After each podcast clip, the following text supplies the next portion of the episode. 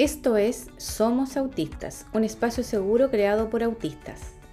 Hola, somos Patricio y Siria Gallardo, padre autista e hija autista con atención divergente o TDAH. Y en este capítulo se hablará de cómo fueron nuestros años escolares. Hola, tal como le mencionábamos, hoy hablaremos de nuestros años escolares. Cómo fueron, em, qué nos hace mucho sentido hoy en día una vez que recibimos el diagnóstico. ¿Qué nos puedes contar sobre eso, Sigrid? Em, bueno, yo cuando era niña era como muy, muy calladita. Eh, demasiado, creo. O sea, no sé porque no me acuerdo tanto, pero creo que era muy calladita. Sí, sí, bastante. Entonces ya en la, cuando, estaba en, cuando estaba en kinder, creo, en pre-kinder, primero esos años, como los primeros años de escuela. Eh, yo tenía problemas porque no, no hacía las amigas, porque yo como no hablaba, era tímida, o sea, soy tímida. Entonces como que no daba ese primer paso de ir yo y mm, decirle a otra niña que sea mi amiga. En cambio, la, mi hermana sí lo hacía. Entonces yo tenía amigas en la escuela porque mi hermana le hablaba a las otras niñas y así yo me hacía amigas de ella. Oh. Pero si yo hubiese estado sola, hubiese quedado solita porque no le hablaba a las niñas. De hecho, una, hay una compañera que nos hablaba y, nos, y yo no le, no le respondía. Porque no era que quería ser pesada, sino que era porque no era desconocida para mí y me daba vergüenza hablar. Entonces, ah, también me daba, tampoco podía disertar, porque se acuerda que una vez tuve que disertar y me ponía el dedo en la boca. Sí, eso fue en kinder. Y tampoco me podía disertar porque me daba vergüenza disertar. Y cuando tenía que disertar me, me ponía roja como un tomate. Claro, sí, sí me acuerdo de esa disertación. Tuvimos que, fuimos con tu mami y estuvimos ahí, era la, la disertación sobre frutas. Sí, llevaron frutas y todo. Llevaron frutas de todo, las frutas de estaciones en ese momento. Sí. Sí, sí me acuerdo. Y no podía disertar porque me ponía roja como un tomate. Y tampoco podía participar en clases porque me daba vergüenza. Entonces no tenía amigos, o sea, sí tenía amigos en el pasaje. Claro. Pero en la escuela no tanto porque yo no sabía hablar con la gente. En el fondo tenías amigos en el pasaje porque era tu lugar seguro. Sí, porque ahí estaba mi hermana y todas era como estábamos obligadas como a hacernos amigas porque todas íbamos en el mismo lugar, entonces como que era imposible no ser amigas. Siento yo. Sí, sí. Pero, mm, o sea, igual podría haber quedado sola, pero mi hermana me ayudaba a que yo no quedara sola. Claro, y como como conversábamos en los capítulos anterior, eh, antiguamente eh, se tenía, había un desconocimiento sobre, sobre la condición. Por lo tanto, no, no teníamos mayor información de la que mm, hoy en día los padres tienen, digamos, que es como hay una... Si tú te quieres informar, eh, te metes a internet y tienes la información. En ese tiempo mm, había, claro, existe, obviamente existe internet y todo, pero no había información más clara sobre, sobre TED. Sí, pero... Mm, o sea, creo que mis primeros años fueron así. Igual yo era muy... Em, como tenía como esa fijación de que me tenía que ir bien, como que ser como una de las mejores en la escuela. Entonces me esforzaba mucho para ser una de las mejores porque como mi hermana le iba mal, yo tenía que, irme bien. Entonces yo me fijaba en que eso me, como que me vaya como ser una de las mejores en el curso, pero creo que no lo era. Parece que no. Parece que cuando era muy niña no era tan buena en el curso, pero sí era buena como en música y esas cosas. Sí, en arte, sí. Pero igual fuiste como... Mm, en general bien en la gran mayoría de las materias. Eh, o sea, aunque te vaya mal, igual es buena. Sí, claro. Sí, claro. Pero... Mm, sí, sin duda. Pero, o sea, era como esa niña prototipo de que le va bien en la escuela, que es calladita y que no tiene tantos amigos. O sea, cuando era niña, cuando era niña. Porque después cuando empecé a crecer, eh, también me costaba hacer amigos y no tenía amigos. O sea, cuando, estaba, cuando tenía como 10, Ujú. No, ahí fue cuando me hicieron bullying, cuando estaba en el... Cuando estaba en, en- en un colegio en Valdivia. Cuando estaba en Valdivia, pues me hicieron bullying, entonces ahí no tenía O sea, amigas. hicieron porque- bullying a las dos. Sí, pues. Sí. Pero ahí, ahí no tenía amigas porque eh, todas las otras niñas estaban en contra mía. pues. Entonces, ¿cómo iba a tener amigas si todas las niñas estaban en contra mía? Y yo no había hecho nada. Solamente era porque era primer lugar y, y eso. O sea, en realidad no sé por qué me hacían bullying, pero yo ahí pensaba que tenía algo mal yo, porque decía, ¿cómo van a hacer bullying todas las niñas y todas no- nadie me va a creer si yo no le, no le hago nada? Claro. Pero según yo no tengo nada de malo. Ahora lo pienso y digo, no tenía nada de malo, si yo no hacía nada de malo. Solamente que era como muy pava. Mm, no sé si es la el sinónimo, en realidad. Pero eh, eras poco sociable para dentro de ese entorno. Poco sociable me refiero a, a lo que comúnmente se conoce como, como sociable. Sí, y ahí me acuerdo que me iba súper bien en la escuela, pero porque la escuela igual era fácil, o sea, era no fácil, sino que eh, no era una escuela como de exigencia, que te, como que ponían como ya las mejores eh, profesores para que tu- fueran como súper, como no era privado, entonces como que tampoco se esforzaban tanto en la educación. Entonces ahí me iba súper bien y saqué promedio 7 todos esos años, todos esos dos años que estuve ahí. Pero la pasaba súper mal porque como me hacían bullying yo, sentí, yo me sentía mal conmigo misma.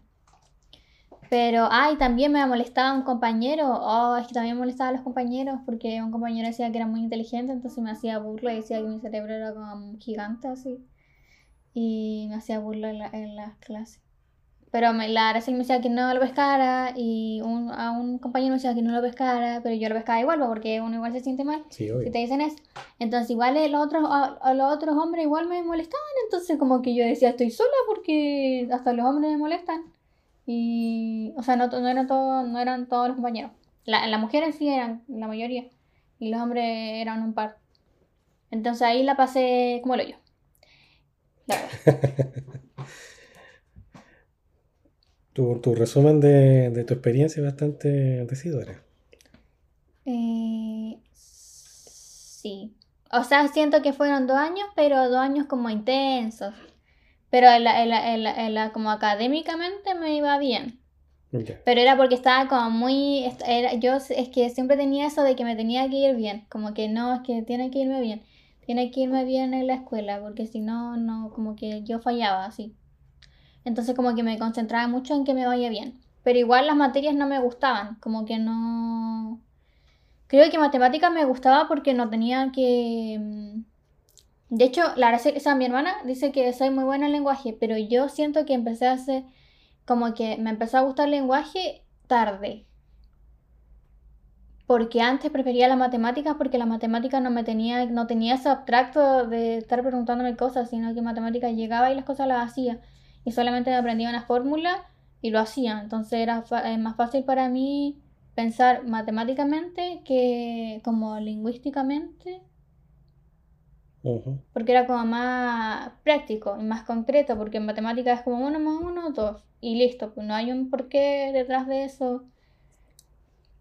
Claro, es, es que es algo exacto, digamos, no hay, no hay variantes, ¿a eso te refieres? Sí, o sea, no sé si estoy insultando a la gente matemática, pero no sé, es, es como yo lo encuentro más concreto y más como no tan abstracto como lo es lenguaje, que para mí eso era como lo difícil para mí del lenguaje, que como que era más abstracto y como que yo no lo lograba entender del todo. O sea, cuando me preguntaban como cosas del libro, como qué pensaba y esas cosas, como que no tenía esa opinión tan formada, sino que yo era más como esto y esto porque es así y no me preguntaba como por qué es así, sino que lo hacía porque así era. Y me gustaba eso, me gustaba que todo tuviera, que tuviera una norma, porque así yo me sentía más segura, porque es es una norma, entonces eso no cambia. Y uno, no sé cómo decirlo, pero es como que es como cuando, como que decían, esto va a pasar, si esto, no sé si, ya hago esto y hago esto, esto pasa. Entonces Claro. como que es seguridad de que no va a haber, no, no es como una incertidumbre, sino que es como algo que está ahí y no va a cambiar. Mm. Sí, sí, como... No sé, te entiendo. Es como... ah, por eso mismo que la matemática es una, ciencia exacta. Eh, Claro, el lenguaje hay interpretaciones e interpretaciones, y eso es lo que mucho, mucho conversábamos eh, con Araceli, que Araceli es eh, la hermana de Sigrid y nuestra, nuestra otra hija, eh, que estudia pedagogía, y le decíamos que dentro de la, de, la pedagogía sería importante poder desarrollar y tener una, una, una visión en el tema del lenguaje que hay que se integra a, la neurodiversidad. ¿En qué sentido? Que no necesariamente es al leer un libro uno lo pueda interpretar. No hay una interpretación, solo una interpretación, sino que permitir el derecho a que uno pueda interpretar un libro de acuerdo a como, como uno lo siente. No, mm, como dices tú, no es la matemática de la multiplicación, la división, suma y resta, que es un número exacto. Pero si tú lees un libro, pienso yo, que no tiene por qué ser rígido. Mm, no, porque los libros, cada uno es como una canción. Cada persona interpreta las canciones de manera distinta por sus vivencias. Pero por eso, que por ejemplo, si se hacen preguntas en una prueba de, un libro, hacen una prueba de, un libro y te hacen preguntas claras, no sé, una ridiculez lo que voy a decir, pero eh, Don Quijote, ¿cómo se llamaba el compañero de Don Quijote? Tú sabes. O sea, la pregunta, la respuesta es una sola. Mm, no puedes decir que no, no era un pajarito, o sea, eh, Sancho Panza. Eh. Pero si tú, me, si tú das una pregunta de desarrollo en la cual decía que, o dice, o podría decir, ¿qué, mm, qué interpretación le das a un extracto de, por ejemplo, del libro de Don Quijote? Tú podrías interpretarlo de una manera y otra manera. Y, y, para mí, insisto, puede que esté equivocado, para mí es, válida. Es válida que yo interprete ese extracto, si me das la opción de que yo pueda hablar de, o, en una prueba, yo desarrollar mi idea, para mí es un punto seguro porque yo voy a desarrollar en base a lo que yo interpreto de esa frase. No tiene que haber algo rígido ahí.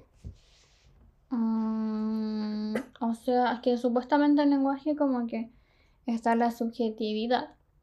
Y como está la subjetividad, supuestamente todas las respuestas serían correctas. Pero nunca es así, como que nunca, nunca las pruebas como que ponen todas las respuestas correctas.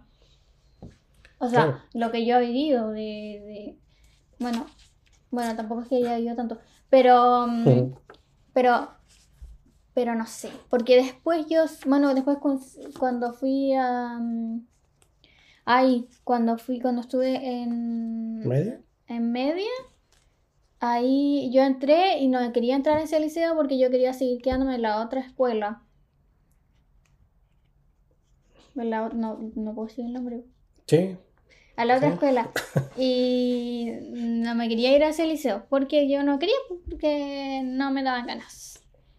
Y después entré a ese liceo y ya creo que ahí fue cuando cambió un poco y que yo puedo decir que se me notaba el TDAH porque ahí cuando estaba como terminando la media, como que ahí ya yo dije, uh, el estudio no me gusta. Y, o sea, no es que no me guste el estudio, me gusta estudiar, pero me gusta estudiar las cosas que a mí me interesan, no las cosas que me dan. Claro, tu, interés es restrictivo, digamos. Sí, entonces... Eh, es que ahora no se dice restringidos. ¿No? No. Se dice. ¿Cómo se dice? Intereses especiales. Intereses especiales. Perfecto. o sea, el, para que no sea como. Para que no sea. Porque si dice restringido es como algo mal. Algo corto, algo poco amplio. Sí, como, creo que es como mal visto, si no me equivoco. Sí, pero no estoy segura. Es que todo lo. Es que todo como tenemos que hablar y tenemos que decir las cosas en base a lo socialmente bien visto, pero no necesariamente lo socialmente bien visto eh, para nosotros es claro. O sea, no estoy segura. Pero volviendo al tema, que siempre me voy de los temas, Em, como que me, como que empecé a perder el interés en la escuela, entonces ya no estudiaba y lo que hacía era estudiar un día antes o no estudiar y ir a la prueba con lo que sabía de memoria. Y me dio bien, porque como que era buena haciendo las cosas a último tiempo, a ulti- no, era, bueno, no digo que sea buena, sino que era como mm, la presión me hacía trabajar y la presión hacía que memorizara, memorizara todo y llegaba y lo ponía a la prueba y listo. Entonces no aprendí nada en los últimos años, más que las cosas que a mí me interesaban, que a veces me mandaban a leer un libro y si el libro me gustaba, pero los libros siempre, las pruebas de los libros siempre me iba como el hoyo porque no, nunca le atinaba la respuesta, no sé por qué. Nunca le atinaba, nunca le Pero, atinaba. la- pero la- seguramente porque la- las, las respuestas no eran unas respuestas claras, ¿no? O sea, o sea, como, como dimos el ejemplo anterior, digamos, el, el ejemplo del Quijote, que, que no era una, seguramente no era una pregunta que te decía quién era el acompañante del Quijote. Mm, no es que de hecho a mí me gustaba la respuesta, en- la, las preguntas de interpretación, porque para mí eso era mucho más libre, entonces yo podía interpretar como yo quería. Pero ahí fue cuando me empezó a gustar el lenguaje, que empezó a gustar como esto de las historias, los libros. Porque también cuando tenía como 13, 12 o 14, fue cuando me, como que me fijé en leer libros. Entonces me leía, leía un libro al día. O leía historia en internet. Ah, todo un libro, eh, un libro al día. Todo, todos los días me leía una historia al día, una historia al día. Y esa obsesión, o sea, no sé si obsesionada, pero como que leía y leía, leía, leía, leía, leía, leía, leía, leía, leía. Entonces ahí me empezó a gustar eh, los libros, entonces por eso me empezó a gustar el lenguaje, porque era como eso. Claro. Y me empezó a ir bien el lenguaje, entonces yo decía como, bueno, quizá no soy mala en esto. Pero sí en los libros te te Pero en las pruebas de los libros me iba como el hoyo. Entonces Claro. era como, ¿cómo me puede gustar tanto leer el libro y después la prueba me iba como el hoyo? Entonces era como, no tiene sentido. En cambio, a veces como que me, me aprendía de memoria lo de biología y listo, ahí estaba. Y no, no, como que no tenía que hacer nada más que aprenderme la memoria. Igual siento que es fome. Y tampoco, tampoco, por ejemplo, yo tengo esa de que cuando estaba en básica me sentaron una vez la ventana. Y yo mira, me la pasaba mirando por la ventana po, porque me sentaban en la ventana y me retaban porque me sentaba me, me sentaba la- me, como me distraía sentándome en la ventana. Ah, pero pero yo siento que igual estaba escuchando solamente que no estaba como mirándole a la profesora pero estaba escuchando igual solamente que mi vista estaba en la ventana. Ujú, pero yo estaba escuchando igual. Como está eso de que por ejemplo ahora en la universidad ujú. eh, supuestamente a mí me deberían dejar salir de la sala, como tener, como poder eh, no estar todo el rato en la sala, como tener esos puntos en los que pueda salir, porque como que, no sé, es como una de las acomodaciones que hay que tú puedas llegar y salir, como que te sobreestimulaste y ya puedes salir. Ah, perfecto. Entonces debería, pero yo no la he pedido porque me da como miedo que el profesor se lo tome mal y diga como esta tipa se quiere eh, ir de la sala porque sí, como porque se aburrió, porque es verdad, porque yo me aburro, entonces como... Entonces me da como miedo pedir esa acomodación, ahora que estoy en la universidad. Sí, pero esa, ese, bueno, más adelante vamos a ver ese tema. Ese, ese miedo a pedir una acomodación es parte del capacitismo. Ah, sí, po. Pero Sí, en- eso es un tema de, para el próximo, próximos capítulos. Eh, bueno, la verdad es que yo en- en- no es mucho lo que recuerdo, o sea, recuerdo, pero son muy vagos. eh, pero sí recuerdo una vez que fue bien loco, que, que me acuerdo en realidad la, la- la- la clase en sí, pero era una profesora eh, básica que nos dijo una materia que estábamos pasando algo, algo, pero yo dentro de mi estructuración eh, se, se dijo, no sé, no sé, voy a colocar un ejemplo burdo, que tú tienes que ir por la, sí que, que tienes que ir por la derecha, pero había una posibilidad que te pudieras cambiar a la izquierda. Entonces yo dije, mi interpretación fue clara, la tenías que irte por la, caminando por la acera derecha, por lo tanto no podías cambiarte a la acera izquierda. Entonces fue tanto el revuelo y tal mi argumento, o sea, ¿cómo habrá sido? Que la profesora tuvo que ir a llamar al director de la escuela para decir lo que estaba pasando y que el alumno en sí no quería, no quería entender que lo que ella estaba explicando. El director me volvió a explicar y yo le volví a, responder en base a, la, a mi criterio. Eso pasó, obviamente quedó en el olvido. Me pareció algo extremadamente... Era una anécdota. Pero hoy en día me hace mucho sentido. Era obvio, si la, profesora me dijo que yo tenía que ir por la acera derecha, eh, ¿por qué entre medio me dice eh, que el camino eh, puede también irse por la acera izquierda? No es, esa no es la materia, pero es como para ejemplificar. ejemplificar. Entonces fue una situación muy particular, muy extraña. Eh, bueno, también era un niño, em, un niño, un alumno que lo sentaba, se sentaba en la mañana en el aula y ahí quedaba, eh, no, hacía mayores, era como para los profesores, eh, no era un niño que ideal, porque me, llegaba la mañana, me sentaba y me hacía, atendía la clase, respondía en clase. Eh, cuando había un tema eh, y me iba bien en las pruebas. Pero obvio, porque era mayor interacción, la interacción durante de los recreos no, no recuerdo, no recuerdo mayor interacción, pero en ese tiempo eh, no, no, más en, imagínate, en tu tiempo no, no, existía mayor información sobre la condición. Hoy en día, eh, bueno, en mis tiempos tenían otros nombres, digamos. Pero oye, eh, obviamente mis padres no, eso nunca les llamó la, atención, solamente que era un niño, un niño, un niño, ¿cómo decirlo? Un niño, eh, no un niño mueble, suena muy feo. Eh, era un niño tranquilo nomás. en el fondo decían que yo llegaba y hacía mis cosas y después me iba. Y así todos los días, la misma rutina, saliendo a la misma hora de la casa eh, y terminaba y me iba a la casa, me decían que tenía que irme para la casa y yo me iba para la casa. Eh, no había en entre medio estaciones que yo tenía que quedarme o si alguien me decía que ir para allá, no, porque me dijeron que tenía que tenía que irme de la escuela a la casa y yo me iba de la escuela a la casa y de la casa a la escuela y así. No, por lo tanto, había la, rutina diaria era, era así. Eh, mayormente me gustaba estar en mi casa. Sí, me gustaba mucho estar en mi casa. Eh, no me gustaba mucho, sí, jugaba como niño.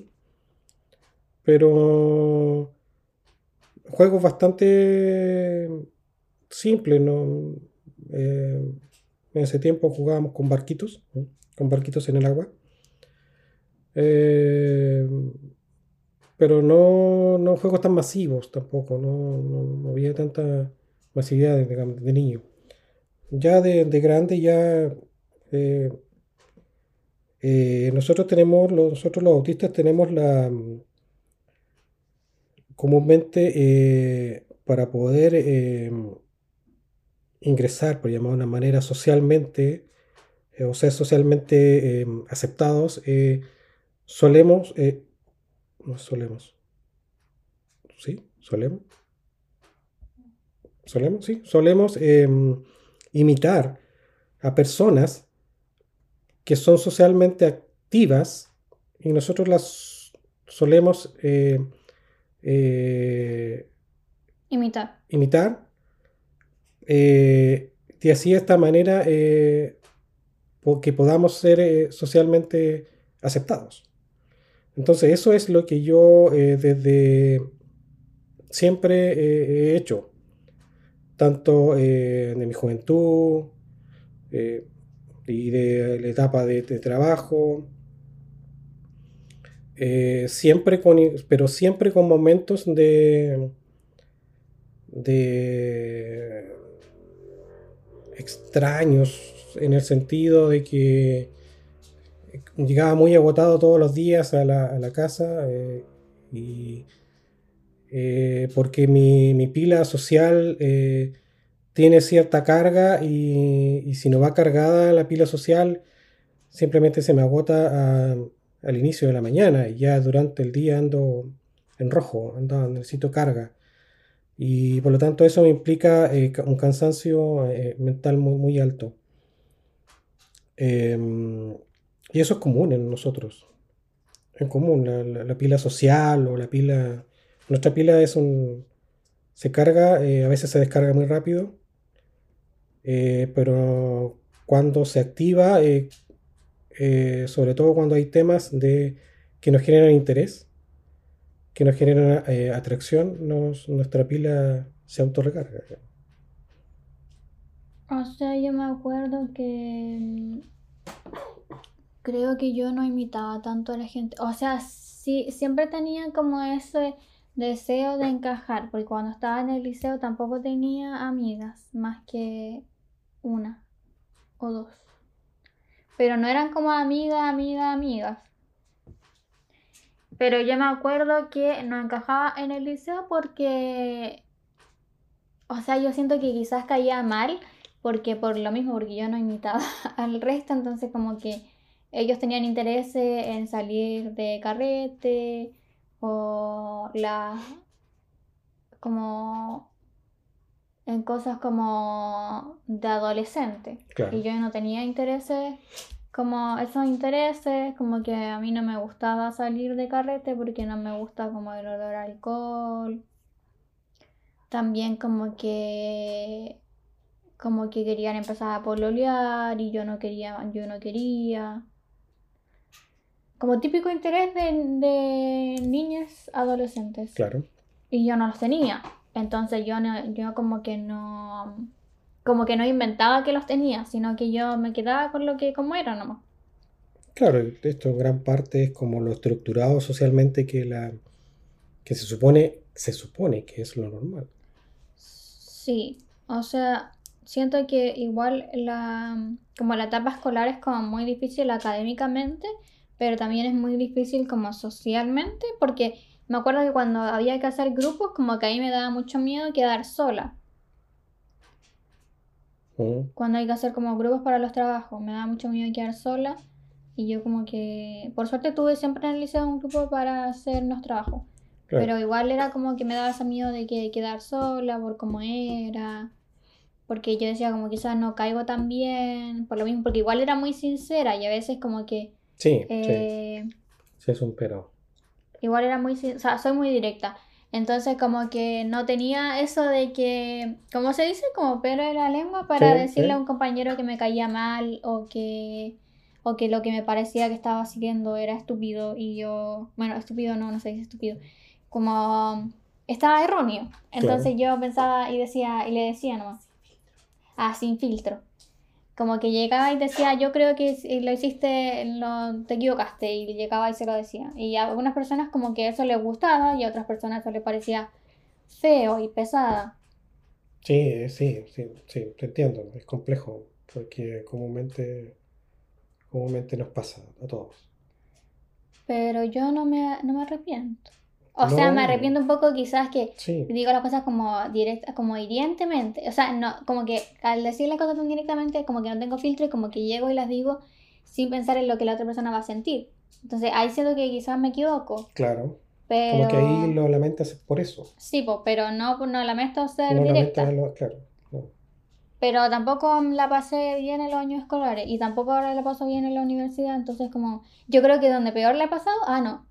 No sé, porque la universidad le pasaba mal, pero también porque no me he sentido como socialmente aceptada. Pero igual tiene que ver con que ellos como que tienen un nivel social, eco- so- socioeconómico alto y como que, como que igual son como, como que se juntan entre las personas que de su mismo estatus social, aunque ellos digan que como que son más inclusivos y esas cosas, pero igual se siguen juntando con lo mismo, como con lo mismo que conocen y con lo Claro. mismo de, si eres de escuela privada, te- se juntan con los de escuela Con la, privada. con la misma, con el mismo colegio que estudiaron, etc. Sí, Sí, pero igual tienes, tienes una grande amistad. Ah, sí, pues sí, no estoy diciendo, no estoy diciendo, no estoy no hablando de ellas, pero ellas no son de mi carrera, pues son de Ah, otra ah, carrera. O sea, en sí, mi o sea, carrera son, como de, que... son de la facultad, pero no de tu carrera. Sí, pues, pero en mi carrera como que yo me he sentido bastante sola y como excluida. Pero no sé si yo soy la misma que se está excluyendo o solamente me he sentido sola yo. Y como, por lo menos en mi caso, si eh, yo planifico mi día y si dentro de esa planificación de día no planifiqué lo que pudiese pasar, eh, significa una alteración de mi planificación, por lo tanto me significa una crisis. Ah, sí. O sea, es que eso no tenía nada que ver po, Con, con de lo de si te están discriminando o no. O sí. no, en el sentido de, de planificar una, una supuesta conversación. de como, Ah, que, como sea, que como yo, que- como que yo me, me, me auto me auto aíslo por llamar de una forma y si no sabes que esa persona voy a conversar con esa persona y esa persona probablemente no la voy a caer bien porque no sé cómo sociabilizar con ella no sé qué tema le voy a hablar porque no porque me cuesta entrar en una Ah. conversación a eso me refiero Sí, a eso me bueno, refiero sí puede ser. O Sí, sea, es verdad porque que... nos cuesta entrar en una conversación Sí, es verdad que a veces yo no hablo, pero igual uno dice como, ¿por qué no te hablan? Como porque alguien no se, porque alguien no se, mm, no se toma el tiempo de hablarte igual, pues. Claro, es que de repente puede que como nosotros los hablan, pero de repente eh, no se entienden y le- hablamos solamente con monosílabos, decimos sí o no. La gente quiere que tú le Ah, digas, oye, no ¿cómo, cómo, cómo está el tiempo? Y quiere que dale, le des un ejemplo de, sí, es que el tiempo está bueno, pero está, puede que llueva, y no- como que hacer Ah, o sea, puede ser. O sea, yo siento que es cosa del resto. Sí, no, sí, de acuerdo, de acuerdo, de acuerdo. Estamos, estamos, también tenemos que estar de acuerdo que eh, ningún autista es igual al otro. Ah, no, pues. Pero no, no. Bueno, yo creo que los años escolares han sido difíciles. Más encima sigo en la escuela, o sea, bueno, en la universidad. Sí, que la universidad te queda. Y después los ya años de trabajo van a ser aún más difíciles y todo sigue aumentando. Sí, bueno, pero lo vas a enfrentar bien. Eh, bueno, eh, eh, hasta aquí llegamos con este capítulo. Espero que les haya hecho un poco de sentido. Eh, tratamos de ser lo más, eh, lo más sincero- sinceros posibles. Y, y tratamos de contar nuestras vivencias en simple, como una conversación amena. Eh, si, si, si hay algunas palabras que- son, eh, tienen un poco de complejidad para nosotros explicarlas porque eh, somos demasiado literales muchas veces, pero mm, tratamos de, de, de explicarle lo, lo- lo más simple posible de acuerdo a nuestras vivencias. Les agradecemos enormemente que nos estén escuchando y por supuesto nos sigan. Eh, nos vemos en el próximo capítulo. Este podcast fue conducido por Patricio y Sigrid Gallardo y creado, dirigido y editado por Sigrid Gallardo. Síguenos en nuestras redes sociales como arroba somos autistas.